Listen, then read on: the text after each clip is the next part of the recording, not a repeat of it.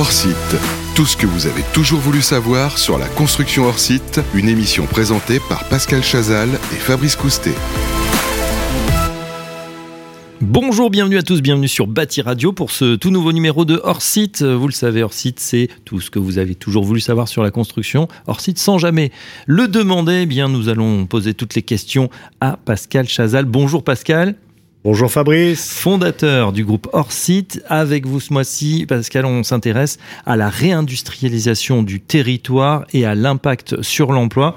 On sait que l'industrie se porte pas vraiment bien, que l'auto électrique euh, eh bien, risque de provoquer la fermeture de, de nombreuses usines. Bah tiens, ces usines, est-ce qu'on pourrait pas les recycler, produire des éléments pour le bâtiment hors site justement? Alors Fabrice, c'est une très très bonne question et effectivement, quand on parle d'industrialisation de, la construction, euh, un des réflexes premiers, c'est de dire ah mais on va supprimer euh, l'emploi des artisans en fait. Et, et, la vérité, c'est que les artisans aujourd'hui, ils sont pas assez nombreux. Il suffit d'avoir des travaux à faire à la maison pour se rendre compte Tout que c'est extrêmement difficile de trouver des artisans.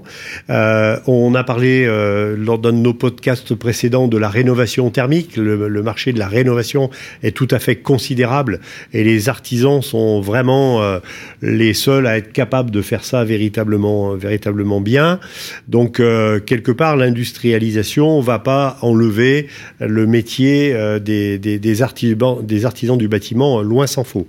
Bien au contraire, l'idée c'est de doper quelque part, de faire un bras de levier supplémentaire pour permettre à ces entreprises de bâtiments de de construire plus et de rénover plus parce que les besoins sont tout à fait euh, importants et extraordinaires. Donc, on peut imaginer fabriquer euh, dans des ateliers, on peut imaginer fabriquer dans des usines.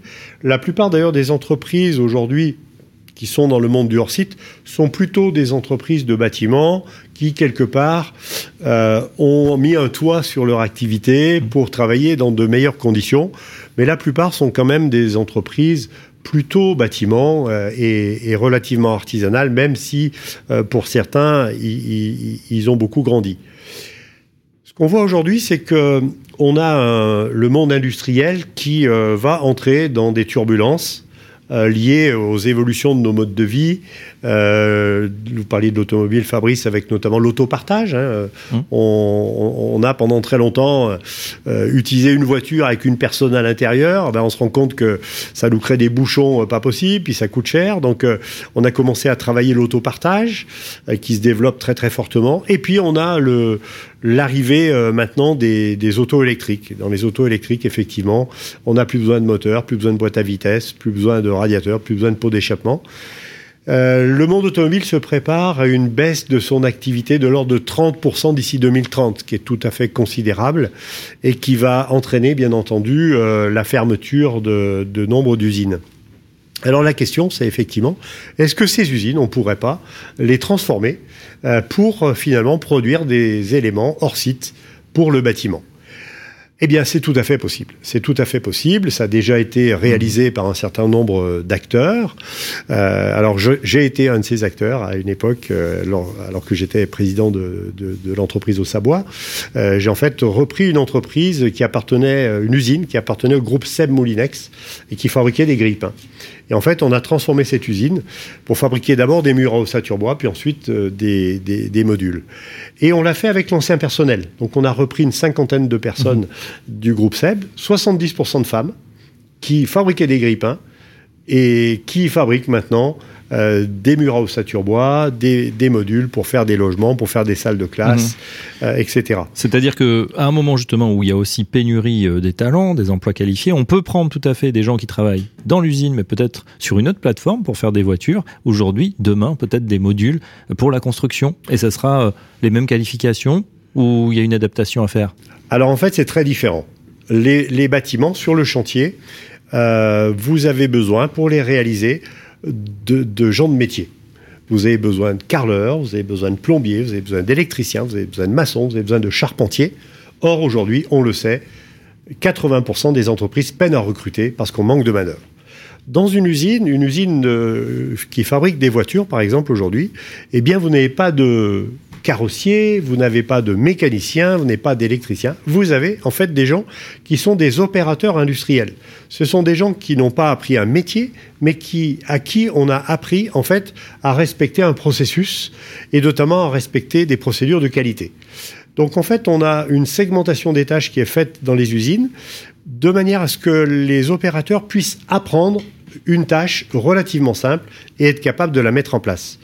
Et ce qui est tout à fait formidable, c'est que quand on réutilise des usines et des, gens qui ont cet ADN de ce qu'on va appeler le lean manufacturing, eh ben c'est tout à fait formidable parce que la qualité des produits qu'ils vont réaliser est une qualité infiniment meilleure que tout ce qu'on pourra réaliser sur le chantier, tout simplement parce que ces gens ont dans leur gène le respect des procédures et le respect des processus.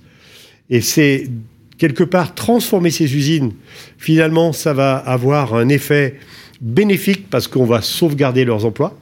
Mais un autre effet bénéfique, c'est qu'on va améliorer considérablement la qualité de la construction et le nombre de bâtiments qu'on va pouvoir construire ou rénover. Bien sûr. Et du coup, finalement, on s'aperçoit que ce n'est pas une fatalité. On est toujours dans ce processus de déconstruction, reconstruction, voilà, euh, l'évolution schumpeterienne. Hein. Euh, et bien, dans les emplois aussi, on va pouvoir réemployer ses talents, ses compétences. Tout à fait. Et alors, ce qui est très intéressant, c'est qu'on voit aujourd'hui des exemples euh, qui ont été euh, réalisés. Je citais l'exemple que j'ai personnellement vécu avec la transformation d'une usine Seb Moulinex avec Ausabois. On peut citer aussi l'entreprise Iloft qui est en Bretagne, qui a repris une usine qui fabriquait des chaudières de Chafoto et Mori. on peut citer l'exemple de HVA euh, qui appartient au groupe FH, qui fabrique des salles de bain dans une usine qui appartenait également au groupe SEB. On a un acteur qui vient de racheter euh, un des bâtiments appartenant, euh, qui servait à l'Airbus A380 mhm. à côté de Bordeaux, qui va le transformer également. Donc vous voyez, ces, ces exemples sont tout à fait nombreux. Et on voit surtout que finalement, les, ces métiers qui vont être des métiers de bâtiment, mais à l'abri, dans de bonnes conditions dans, une usine, eh bien, sont très attractifs pour l'emploi. On a un de nos partenaires qui nous disait l'autre jour euh, avoir recruté 70 euh, personnes dans une zone où il y a un taux de chômage qui est très faible. Eh bien, en fait, l'ANPE a, a constaté qu'il y avait une attractivité qu'ils avaient jamais vue pour aucune entreprise, euh, pour cette entreprise-là, pourquoi? Parce qu'on va faire quelque chose euh, de, qui a du sens. On va fabriquer dans une usine des éléments de bâtiment. Là, en l'occurrence, c'était avec le bois. Donc, euh, on est aussi dans, on va dire, cette économie circulaire dont, on a parlé il y a quelques podcasts quelque chose d'extrêmement valorisant et qui, est, qui amène une grande activité euh, pour, euh, pour les jeunes et pour l'emploi. Réindustrialisation du territoire et impact sur l'emploi. Pascal Chazal, on le voit, il existe des solutions. Ça passe peut-être par leur site. En tout cas, on aura plaisir eh bien, de découvrir les nouveaux développements avec vous tout au long de cette série hors site sur Bâti Radio. À très bientôt. À très bientôt, Fabrice. Hors site, tout ce que vous avez toujours voulu savoir sur la construction hors site. Une émission présentée par Pascal Chazal et Fabrice Coustet à retrouver sur le site bâtiradio.com.